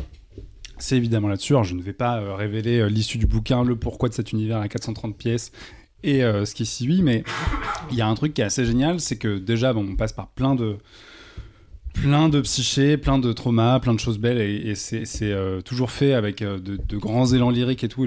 en plus, je l'ai dit, c'est un premier manga. Et ne serait-ce qu'en termes de maîtrise pure de la narration, du dessin, c'est absolument bluffant. Euh, Il y a des pages qui sont à tomber par terre et il y a une évolution du style au fur et à mesure de- des pièces. Et parfois, ils jouent justement là-dessus, sur une pièce à l'autre, ils, vont dessiner un petit peu différemment, etc. Et ça marche super bien. Mais il y, a- vraiment cette idée aussi de, traiter de pourquoi est-ce qu'on lit des histoires, pourquoi est-ce qu'on a besoin de se projeter dans l'imaginaire, de se projeter dans la fiction, avec tout ça, avec un, un background qui est assez bien développé. Et euh, il y a un truc, en fait, c'est la référence se fera assez vite. Enfin, je pense que ça va venir à beaucoup de gens qui vont la lire, mais ça rappelle vachement le travail de Hideaki Anno, le créateur de Evangelion, où finalement les auteurs questionnent un peu pourquoi est-ce qu'on se jette dans la fiction, pourquoi est-ce qu'on se pourquoi est-ce que l'humain a besoin de, se plonger avec sa psyché dans des univers imaginaires qui sont fondés avec, de- euh, une espèce de discussion, de dialogue avec les auteurs qui lisent et pourquoi est-ce qu'on a besoin de ça en fait Et euh, ils ont essayé de créer un univers et de créer un- une structure narrative qui leur permet de- d'explorer un peu toutes les facettes de ça avec une justification finale qui est assez géniale. Et en plus, euh, on peut saluer le travail de nos amis de chez Mangetsu. Sullivan, si tu nous écoutes, on te salue bien. Parce que à la base, la BD, euh, enfin le manga dans son édition japonaise, a une couverture avec le personnage d'Alice, etc. Et en fait, on va vite se rendre compte que le, bouquin, l'objet euh, en France, euh, les, éditions Mangetsu ont, décidé- de changer complètement la couverture et de faire une maquette un peu spéciale avec ce, ce- ce- cette espèce de petit grimoire. Et en fait, c'est un, un des objets qu'on croise dans le livre et ça a une signification et ça rend la lecture encore plus méta. Il y a vraiment une espèce de dialogue qui s'établit par l'objet avec le fait qu'on est en train de lire ça et avec le parcours du personnage de Alice dans le livre. Et euh, il faut savoir que quand ils ont proposé aux éditions japonaises et aux ayants droit japonais euh, ce projet de maquette, euh, les auteurs ont dit bah ok, mais en fait ils ont dû décaler la sortie du livre parce que les auteurs ont dit l'idée est tellement géniale, on n'y avait même pas pensé, qu'on va nous-mêmes faire la maquette française. Donc en fait il y a une espèce de collaboration éditeur-auteur qui est absolument parfaite et, qui vraiment prend de plus en plus de sens au fur et à mesure de la lecture. Euh, donc voilà, euh, c'est euh, assez époustouflant pour une première pour une première œuvre. Euh, je sais pas du tout ce qu'ils ont dans les cartons pour la suite ces deux auteurs là, mais ça sort, je l'ai dit, le 29 mars et je vous le conseille très très fortement parce que c'est tout simplement très très bien. Voilà. Mais c'est très bien. Tu, tu le vends très très bien. Et ça se relit très très bien parce que je l'ai lu deux fois et la deuxième fois quand on sait un peu les tenants et les aboutissants, ça gagne en profondeur. Mais c'est un peu glauque, non? Enfin, j'ai feuilleté. Et Il y a, y y deux trois pas. Alors ouais, il y a un truc, c'est Pour ça, je t'ai qu'effectivement. demandé si c'était Junji Ito, parce que bon, je suis pas du tout un lecteur de manga, mais. euh, mais Alors c'est pas aussi vénère que Ouais, c'est pas aussi vénère, mais t'as quand même ouais. des trucs un peu euh, dérangeants, un peu. Ouais, ouais, non, il y a, il y a- euh, bah, on parle de, on parle de nos aspects les plus sombres de notre âme et tout ça. Donc y a, a- c'est vrai que ça peut surprendre au premier abord parce que les, autant les premières pages sont très lumineuses, etc. Autant je l'ai dit très vite, il y a- quand même des, elles croisent des personnages, et elles croisent des situations qui sont très très dures et qui sont, euh, alors tout est toujours euh, sous couvert de l'imaginaire. Il y a- il y a un moment où typiquement elle croise un personnage de jeu vidéo. Euh, qui défonce plein de gens et en fait on se rend compte que c'est un type qui est tout seul devant son ordinateur mais qu'il s'est projeté dans, vraiment dans le corps de son personnage qui ressemble vachement à Genji dans Overwatch Euh, c'est une référence directe d'ailleurs et à côté de ça, en fait, lui, s'imagine que quand euh, il a vaincu les méchants, il y a un tas de nanas en bikini qui viennent se jeter sur lui. Enfin bref. Mais il y a toujours ce truc de, on va, l'imaginaire n'est jamais vain, n'est jamais juste pour le principe. Il, il- il renvoie toujours à des traumas, à des choses. Donc on voit, en fait, la lecture est assez lourde, sous couvert de son concept assez accrocheur. Plus on avance, plus euh, ça, en plus, plus son corps se détériore. Il y a quand même cet aspect-là qui devient très graphique au bout d'un moment. Donc ouais, c'est pas une lecture. Euh, vous ne la mettez pas entre les mains d'enfants. hein, typiquement, ne faites pas ça. Et à un moment, ils vont peut-être vous poser des questions Pourtant, c'est une étranges. BD. euh, c'est ils pour sont noir et blanc, c'est euh, bon. Euh, donc non, non, c'est c'est- c'est pas, c'est c'est pas aussi dérangeant que Junji Ito et ça, mais en fait, ça vient taper dans des trucs. euh, dans vos têtes. Et visuellement, par moments, ça peut être assez spectaculaire euh, de façon euh, ténébreuse. Voilà. Très bien. Alors j'ai une question euh, purement technique, mais euh, effectivement, il est en sens de lecture occidentale et c'est déjà le cas dans la version japonaise où Ouais, il a été mis. un- euh, Effectivement, ouais. tu fais bien de le signaler parce que je ne l'ai pas précisé. C'est effectivement le, le cas de- déjà dans la version originale. C'est un désir totalement voulu des auteurs qui voulaient justement, euh, a priori, ils se sont dit il faut qu'on tape dans le sens de lecture le plus commun dans le monde. Et euh, par rapport aux mythes qu'ils convoquent et à leurs influences, pour eux, ça faisait sens. Donc euh, ils ont été à l'encontre de leur culture locale, mais effectivement, ils ont fait dès le début euh, de gauche à droite. Ok, c'est intéressant. hein. En tout cas, tu, tu- tu le vends bien. Euh, on va rester dans le joyeux, enfin dans le glauque, dans le glauque, je sais pas. Yes Puisque- en tout cas, on va continuer à parler de bouquins. C'est définitivement un podcast orienté littérature ce mois-ci. D'ailleurs, euh, je tiens à préciser que tu fais un très bon Augustin Trapenard. Euh, Bienvenue sur BookTok Toi, tu, Anouk, quand je t'ai euh, demandé un, un- avec un sujet, tu nous as- tu m'as dit que tu voulais parler d'un d'un roman qui s'appelle Calpa Impérial, un roman fantastique argentin, dont c'est euh, qui date de, de- des années 80 et dont c'est la première édition euh, en France de, qui vient de sortir, enfin sort, qui est sortie récemment, Oui, c'est- bon, ça fait quelques années euh, maintenant, je me rappelle plus. de- 2017-2018, je Ouais, Bon, crois. c'est ça. ouais, c'est, il y a deux ans qu'on sautait entre temps, c'est pas grave. c'est ça. Mais euh, c'est euh, donc c'est. De quoi ça parle Vas-y. Euh, donc, Angelica Gorodischer, hein, c'est le nom de l'autrice, qui est une autrice euh, argentine, qui est vraiment, euh, une autrice majeure de la littérature argentine, qui est très connue en Argentine, qui est vraiment, presque au niveau de, Borges, et qui avait jamais été traduite en français. Et qui enfin voilà, elle avait été traduite en anglais par Ursula Le Guin, qui adorait, enfin, son travail. Donc c'est une autrice de science-fiction euh, argentine avec, bah, euh, enfin, on va dire, qui, qui tend vers le réalisme magique, qui est un courant d'imaginaire euh, très présent en Amérique du Sud.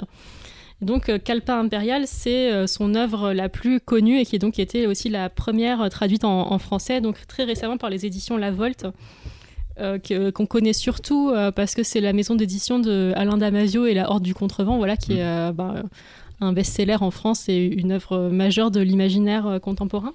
Mais ils font aussi euh, un travail très intéressant euh, bah, de redécouverte d'autrices qui sont finalement passées un peu à, l'as de l'histoire, en tout cas en France. Ils ont notamment publié toute l'œuvre science-fiction de Doris Lessing, le- la prix Nobel de littérature, qui n'était pas du tout connue en France. Et donc, Angelica Gorodischer, ils en ont déjà publié deux donc Alpin Impérial et Trafalgar, qui sont deux recueils de nouvelles, et il y a normalement un troisième qui devrait sortir qui s'appelle Les Prodiges, qui va sortir dans les, les années qui viennent normalement.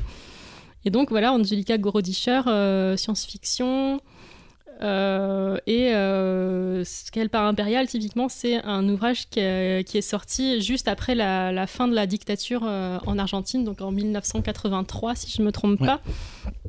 Et c'est en fait euh, un recueil de nouvelles. Enfin, c'est à la fois un roman et un recueil de nouvelles, c'est-à-dire que euh, ça va être finalement des histoires fragmentaires, mais qui tissent une histoire euh, dans son ensemble, qui est l'histoire du plus grand empire que le monde ait jamais porté.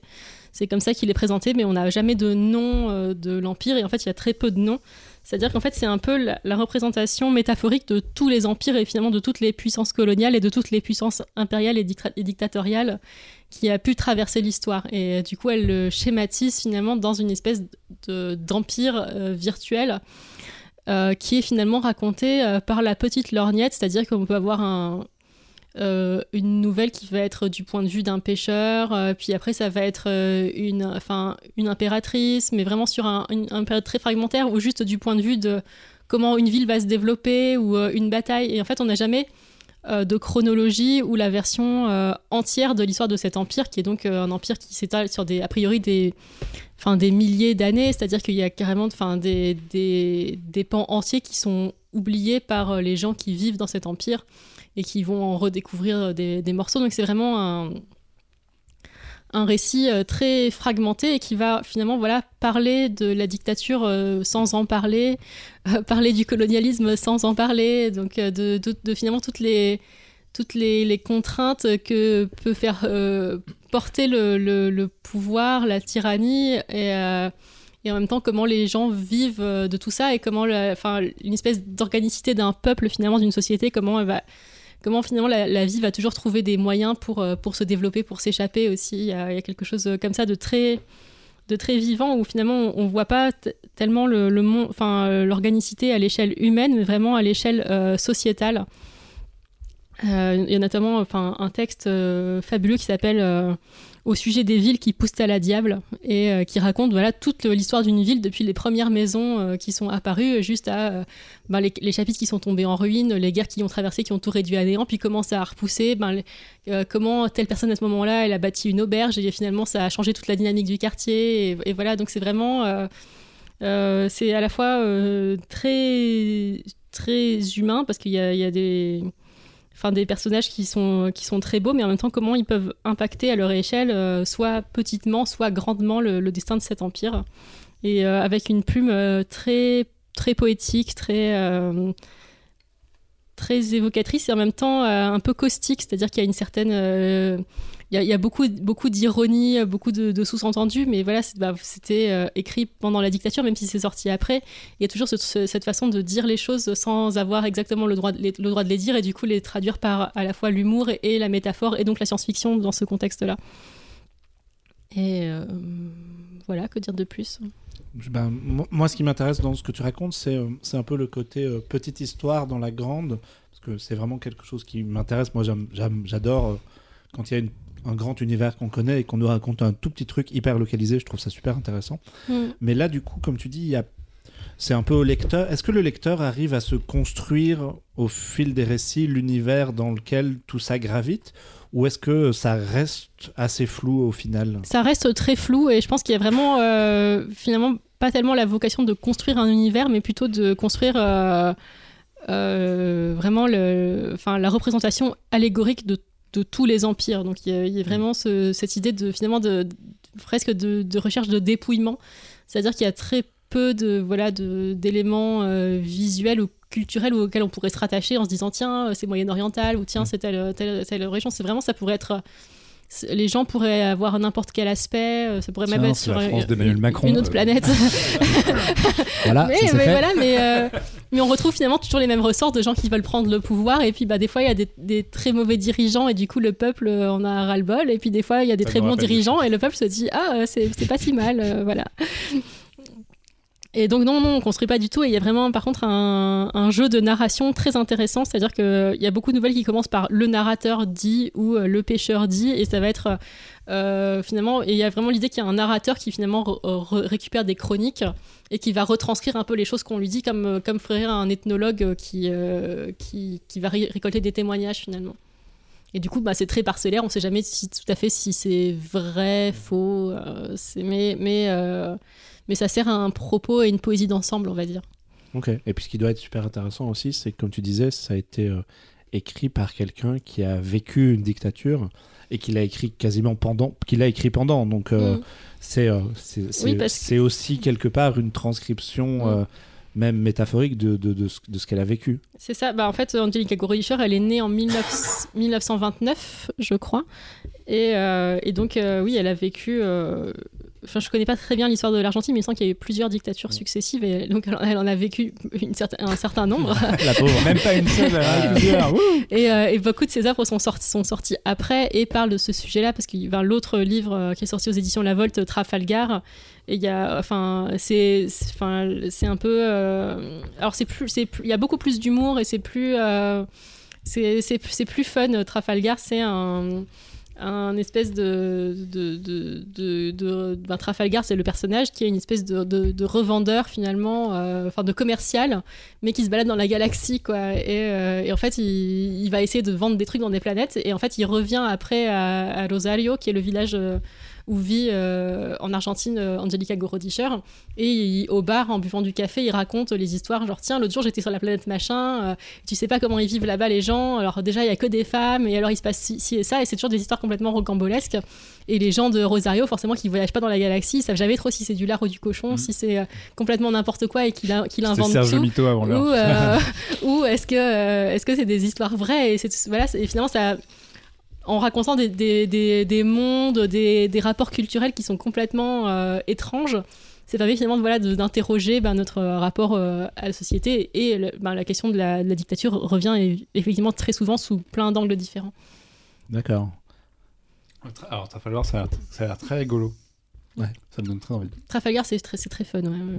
Euh, bah, après, à Calvaire Impérial, il y, a- des côtés fun, mais c'est quand même beaucoup plus euh, poétique et, euh, et, un peu onirique, on va dire. Euh, Trafalgar, il y a, plus le côté gouaille, avec un, style très parlé.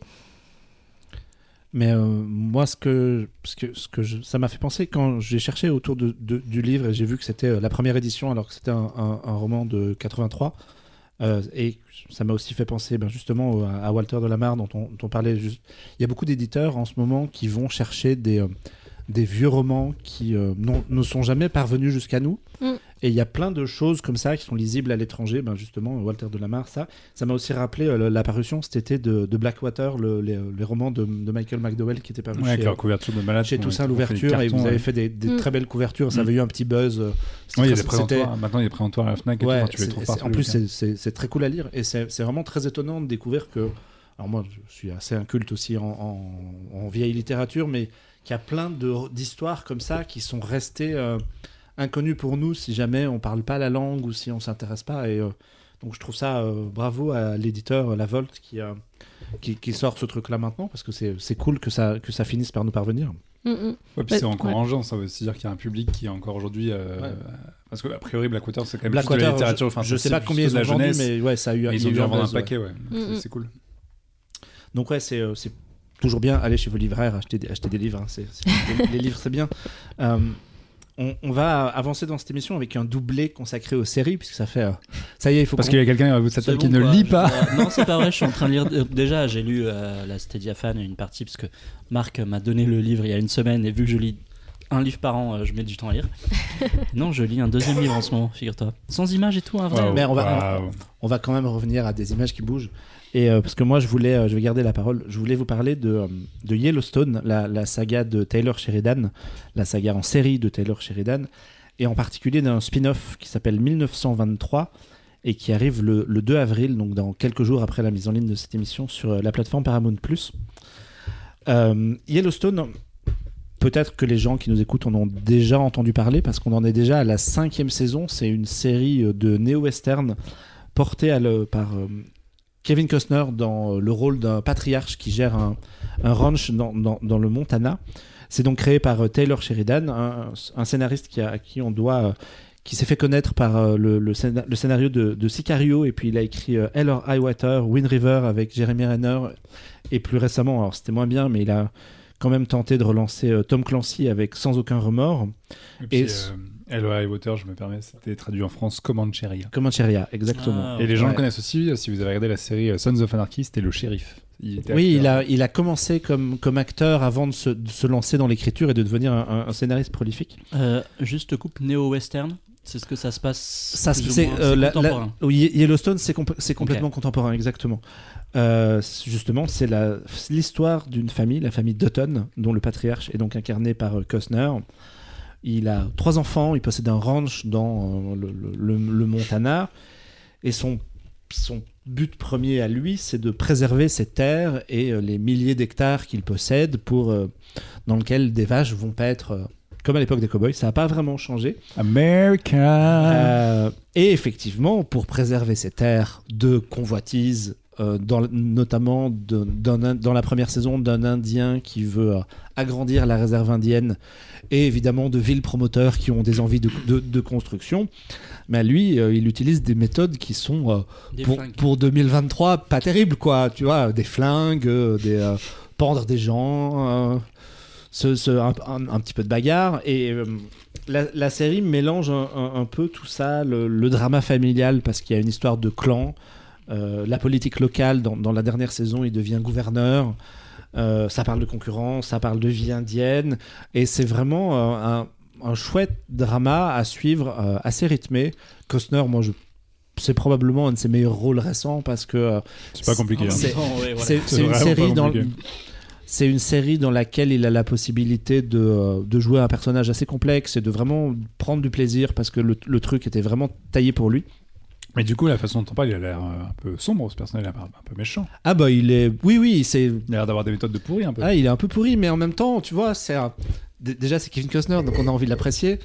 Et euh, le, ah, bon, il y a puis il y a un certain charisme, et puis il y a des, il y a des personnages, et dans tout ça, il y a effectivement le, le, le personnage principal est pas euh, fondamentalement une mauvaise, fondamentalement c'est une mauvaise personne, mais derrière il a des euh, sa, sa réflexion est pas, euh, il veut pas conquérir le monde, tu vois, il veut juste protéger sa famille. Et euh, c'est, c'est, c'est- les enjeux sont, sont, sont très personnels. Mais est-ce que, pardon, je te coupe encore, mais est-ce que c'est pas, un- c'est pas du tout péjoratif comme question, mais est-ce que c'est pas une série un peu de papa? Ah non, pas du tout. Enfin, Non. pas du tout. Il y a, y a un côté très euh, drama euh, familial euh, le père vire son fils et puis l'épisode d'après il lui dit oh non mais reviens je te pardonne. Il y, a, il y a un petit peu ce côté-là dans, dans la saga, mais justement ça, c'est pour ça que je vais aussi parler de 1923, c'est parce que euh, 1923 gomme un petit peu, un petit peu ces, ces erreurs-là. Ce qui, ce, qui m'int- ce qui est intéressant avec l'univers, c'est que euh, le, le- le côté euh, bah, des cow-boys aux, aux États-Unis, tu commences, quand tu commences ta série en la faisant se dérouler dans les années 2020, tu as la possibilité de construire un univers autour et de faire 1000 préquels, Bah oui. Forcément, puisque tu peux remonter jusqu'à euh, jus- jusqu'à l'époque du Far West. Et c'est c'est- c'est ce que fait Sheridan, puisqu'il avait sorti euh, il y a quelques l'année dernière, je crois, une- un premier spin-off en, en 8 épisodes qui s'appelait euh, 1883. Donc il se passait euh, En 100 1880. Ouais, 140 ans avant, avant l'original, qui racontait l'arrivée de la famille Dutton dans le Montana avec euh, Sam Elliott dans, dans, dans le rôle principal. Et euh, justement, Sheridan, à l'écriture, il, s'accroche vraiment à ce truc-là, et je pense qu'il a, il signé un gros deal avec Paramount pour, euh, continuer. Il s'accroche d'autant plus que euh, Costner euh, se lance dans le tournage d'une... grande fresque western, probablement en trois, parties, un truc qui est déjà vendu comme faisant 10 heures et qui s'appellera Horizon, dans lequel il joue aussi. Mais c'est pour le ciné ou c'est pour la télé? La, euh, Horizon, c'est pour, le- c'est pour le cinéma. Ouais, c'est ça. ouais. Mais comme il, comme il écrit, qu'il réalise et qu'il joue dedans, si tu veux, la série, euh, je pense qu'il va prendre ses distances avec ça. Ouais. Et que justement, c'est pour ça, c'est une des raisons pour laquelle le, le Taylor Sheridan cherche un peu à développer des personnages autour de cet univers-là.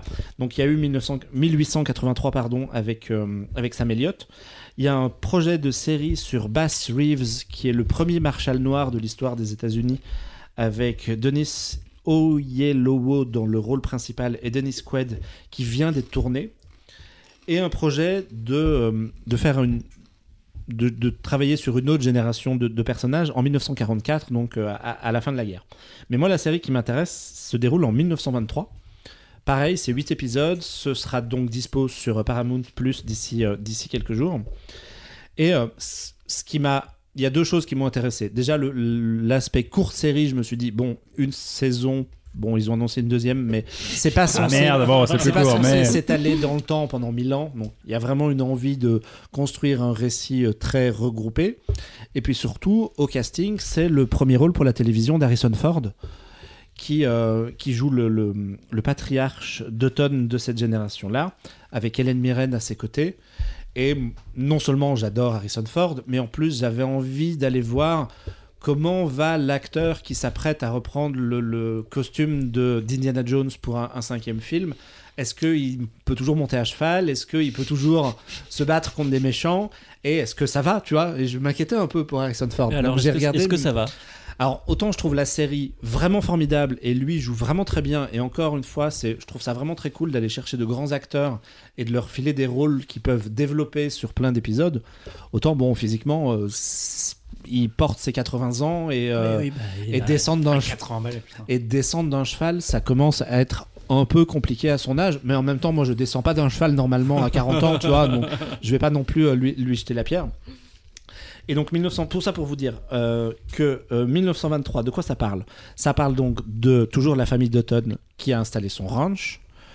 Euh, mais la série va suivre trois arcs narratifs différents. D'abord Ford et sa famille installée sur place qui vont lutter, se bagarrer contre un éleveur de moutons qui... oui, parce qu'on est, on est à ce genre, on super. est à ce Ça, genre ça de- vend pas du tout la série. on est à ce genre de considération, hein, les, les- les vaches contre les moutons, la- le- les pâturages, euh, qui peut euh, qui peut manger l'herbe. Non, mais c'est vous, ça vous fait marrer. Vous, ça vous fait marrer, mais à l'échelle de la série, si les vaches du mec ne peuvent n'ont pas d'herbe à manger pendant toute une saison, elle meurt et du coup lui il a plus d'argent et son empire s'effondre et euh, ça a plein de conséquences sur l'emploi dans la région et euh, c'est des gros trucs en fait c'est pas juste euh, c'est pas juste de la querelle de fermier c'est des trucs à, à très grandes échelles donc ça c'est le premier arc, naga- avec- premier arc narratif dans lequel on croise notamment Timothy Dalton dans le rôle du, du méchant Ok. dans, dans un rôle très très vénère ça lui va très bien de jouer un James espèce de Bond contre euh, Indiana Jones qui dit mieux. ça lui va très bien de jouer un espèce de gros salopard dégueulasse Bah, il jouait déjà un gros salopard dans Hot Fuzz, donc Ouais. du coup, euh, Euh, ça, ouais.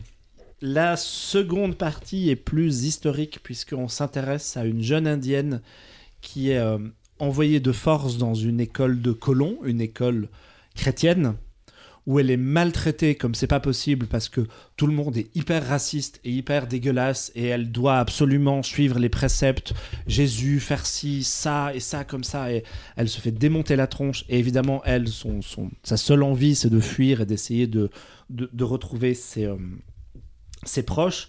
Et en fait, elle, pour les spécialistes de, de- de Yellowstone, c'est l'ancêtre d'un des personnages indiens de la série avec Costner. Donc à chaque fois, en fait, il y a forcément des, rattachements de, génération au, au- au personnage d'après. Et la, troisième, la troisième partie, euh, c'est l'un des fils de euh, Harrison Ford qui est parti, qui est devenu chasseur en Afrique. En, en 2023, c'est plus terrible, mais à, l'époque, c'est- à l'époque, c'était pas grave d'aller tuer des lions pour, euh, à, la- à solde de, de- de grands seigneurs blancs qui avaient des terres là-bas. Donc, il va tuer des lions et des éléphants là-bas pour euh, gagner de l'argent. Et euh, il rencontre une jeune britannique qui euh, flash complètement sur lui. Elle, elle est dans une famille bourgeoise, coincée. Elle est censée, euh, elle est censée se marier avec un lord anglais. Et quand elle tombe sous le charme du chasseur, elle fait fuck, je m'en vais avec lui. Elle se barre avec lui. Elle va vivre d'aventure avec lui. Et on va suivre ces trois arcs narratifs qui ne se rejoignent jamais.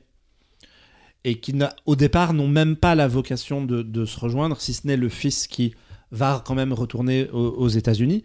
Et du coup, c'est une série assez étonnante parce qu'il y a quasiment trois tonalités avec des choses plus ou moins dramatiques. Alors, qu'il y a quand même toujours de l'action et. euh, mais vraiment, j'ai trouvé euh, l'histoire avec la jeune indienne, c'est vraiment très très dur à suivre.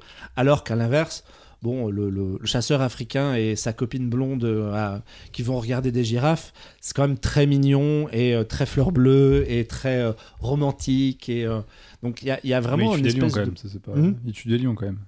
Ouais, mais en, moins- en, en 1900 mais bon, en- ça en- va, en quoi, 1923, je c'est- veux dire. Ouais, ouais, en ouais, 1923, moi, c'est pas moi qui fais ouais, l'histoire. C'était mieux avant, je connais. les- En ouais, bien sûr, 1923, bien sûr. c'était cool. Ils n'étaient pas encore en voie de disparition. C'est pas moi Ouais, qui fais ça, Oui, c'est ça, il y en avait plein en fait, donc il n'y a pas de problème. C'est pas moi qui, c'est pas moi qui décide. Donc voilà, moi je me suis laissé emporter. Enfin vraiment, j'ai trouvé ça Donc c'est un peu série genre tout- pour toute la famille, quoi.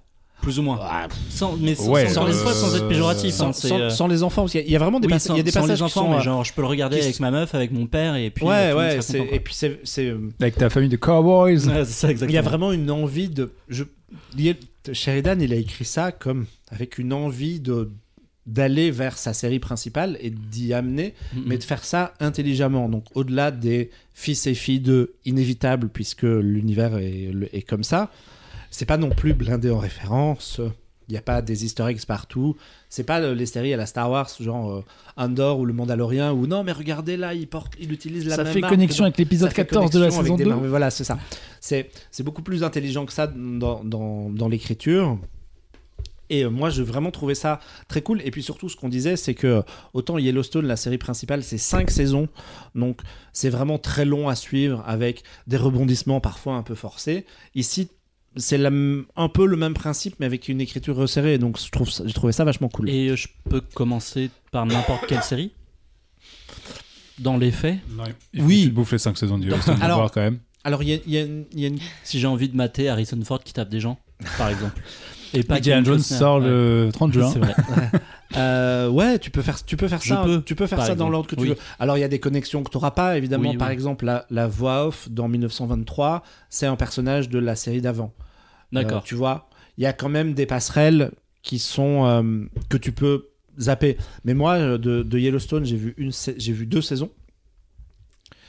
Et euh, il y a longtemps en plus, donc j'en ai oublié une grosse partie. Je me suis replongé là-dedans et franchement, ça m'a pas dérangé. Euh, je, si- je situais à peu près euh, qui était quoi et, euh, et de toute façon, ça se regarde comme ça. Et puis, probablement qu'une des séries va te donner envie de, de, basculer sur les suivantes. Alors pour la dispo, par contre, c'est un peu compliqué. C'est à la française évidemment, sur, sur les plateformes. Donc 1883, c'est disponible sur Paramount+. 1923, ce sera disponible donc dans quelques jours. Et pour Yellowstone, ça se corse puisque euh, Paramount a les deux premières saisons. Le reste est sur Salto. Mais, Mais Salto, c'est et c'est une Salto, plateforme française qui ferme d'ici quelques jours.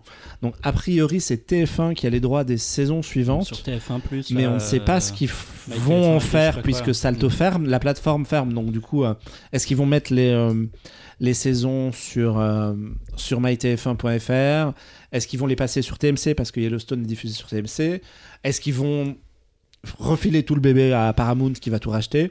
Pour le moment, c'est un peu flou. Mais il y a une saison de, de 1883, une de 1923 et deux saisons de, Param- de Yellowstone sur Paramount Plus. Donc Oui, ça donc fait un bon point de le, départ. le temps de que ça se Le règle, temps que tu euh, regardes voilà. tout ça, le- le- la question de la suite sera sans doute réglée. Question est vite répondue. Oui, en plus, si t'aimes bien euh, Yellowstone de base, du coup, c'est un festin, quoi. Ouais, ah, carrément, ouais. Puis le casting, quoi. Harrison Ford, Helen Mirren, euh, Timothy Dalton, euh, plein de second rôles que vous avez déjà vu ailleurs. euh. vraiment, moi, j'ai passé, un, j'ai passé un super moment pour citer. Ouais, euh, c'est le point bon moment d'Alex Loss. voilà. Fort bien.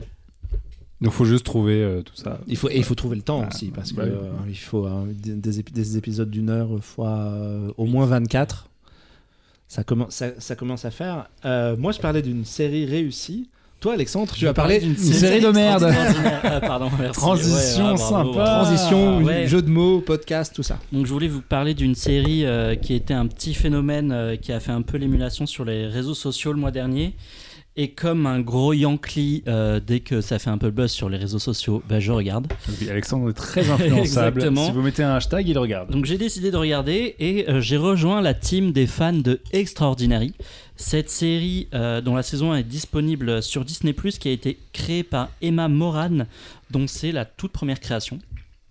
Donc Extraordinary se passe dans un univers alternatif où en fait chacun a son super pouvoir dès l'âge de 18 ans, où en fait on va vraiment évoluer dans notre monde à nous, mais euh, avec des petits super pouvoirs en plus. Et on va suivre, et euh, donc tout le monde a son super pouvoir à, partir de 18 ans, sauf la personnage principale, Jen, qui a euh, 25 ans, elle a un job de merde, un mec qui veut pas d'elle, et donc aucun super pouvoir.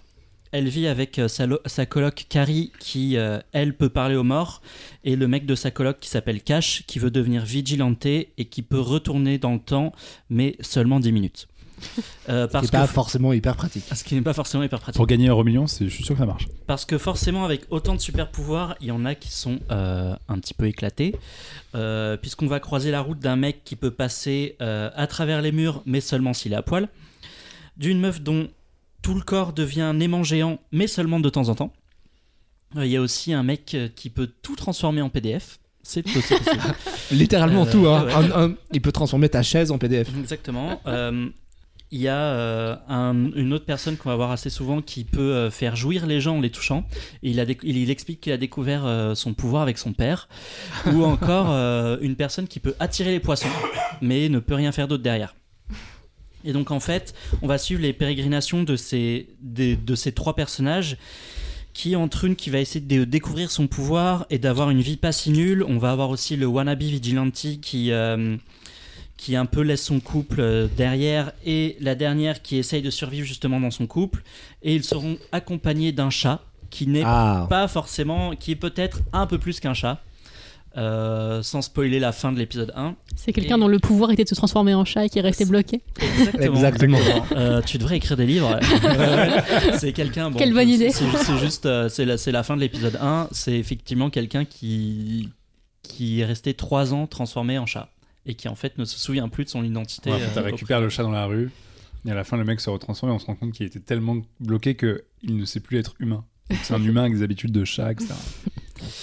Et euh, donc malgré le fait que, que, le personnage principal n'ait pas de super pouvoir et qu'elle ait une vie euh, assez nulle, c'est quand même euh, un personnage qui est assez difficile de trouver sympathique puisqu'elle est égoïste, râleuse et narcissique. Et petit à petit, on sent que les super pouvoirs en fait ne sont un peu qu'une toile de fond de la série pour en fait avoir une série qui va plutôt parler de d'être ou mal être dans sa peau, d'acceptation de soi, de choix dans la vie quand on approche de la trentaine, et euh, voilà, du fait de s'accepter soi-même.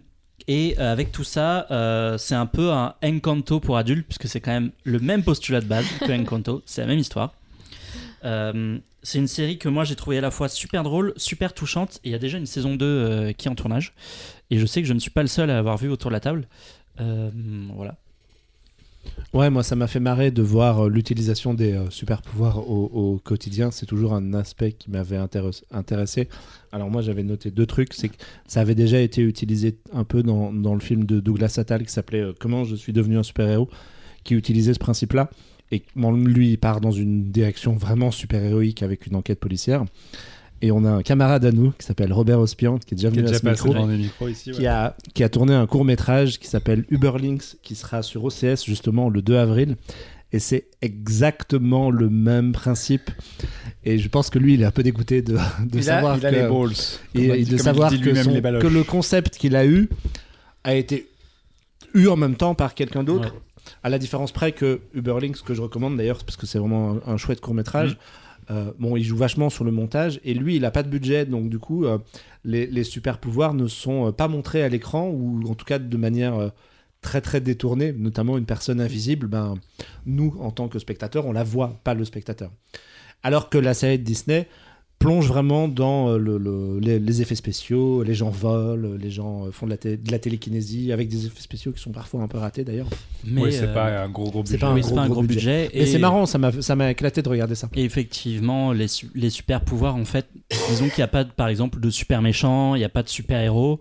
Et euh, c'est plus, euh, bah tiens, euh, je vais pouvoir voler, bah, je vais devenir un taxi volant. Et puis, ouais, et puis ça permet des, des, bêtises. Ça qui- permet des bêtises. qui moi, ah, qui non, moi m'ont fait gagne, marrer ouais. comme euh, ce personnage qui peut imprimer des choses en 3D avec ses fesses. Ouais, ou Bon, euh, voilà. notamment, moi, moi, un gag qui m'a beaucoup fait rire, c'est donc cette coloc qui peut parler aux morts, enfin qui Ah oui, invoque oui. les morts Qui- avec, qui, ouais, euh, qui canalise les morts à par- travers son corps. avec elle. Et ben, elle a, euh, au tout début, euh, elle invoque Hitler et elle se fout de la gueule d'Hitler. Et je trouve ça très drôle. Ouais, ça me fait un peu penser aussi à la BD L'Enfeuse de Troy où finalement, euh, enfin, chacun a aussi un, un pouvoir et du coup, bah, Mm. tu découvres un peu à la puberté ton pouvoir et ça peut être des trucs classe du style. euh, euh, soigner, euh, enfin pouvoir euh, soigner toutes les blessures, mais alors seulement la nuit. Mais après, ça peut être, ça peut être aussi euh, genre faire des bulles avec les oreilles, quoi. Donc, Ouais, c'est euh, exactement ça. ça, ouais. Mais en, en fait, ce qui est, ce qui est drôle, c'est que c'est en soi, c'est une série anglaise qui a un, un humour un peu trash à Mhm. l'anglaise, un peu comme dans Skin, ce genre de truc.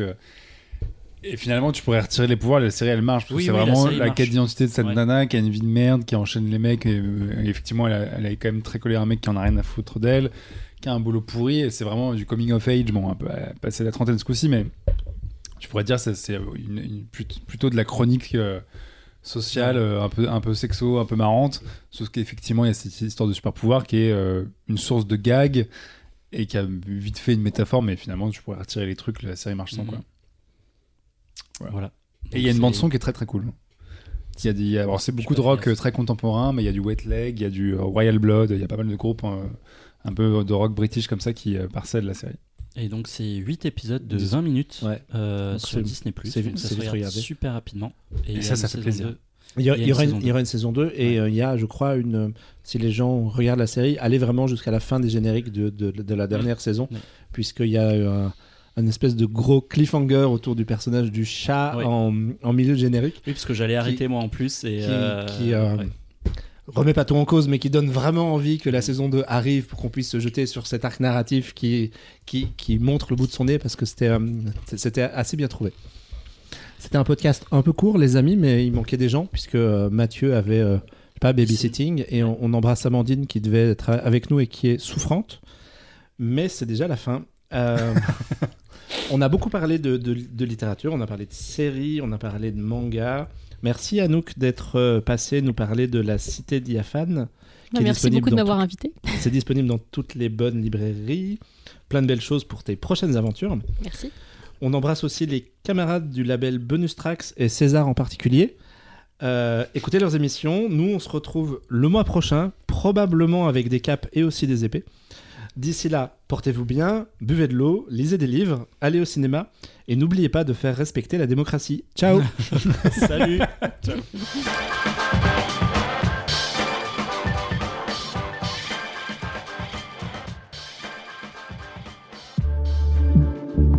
Bonus. Trax.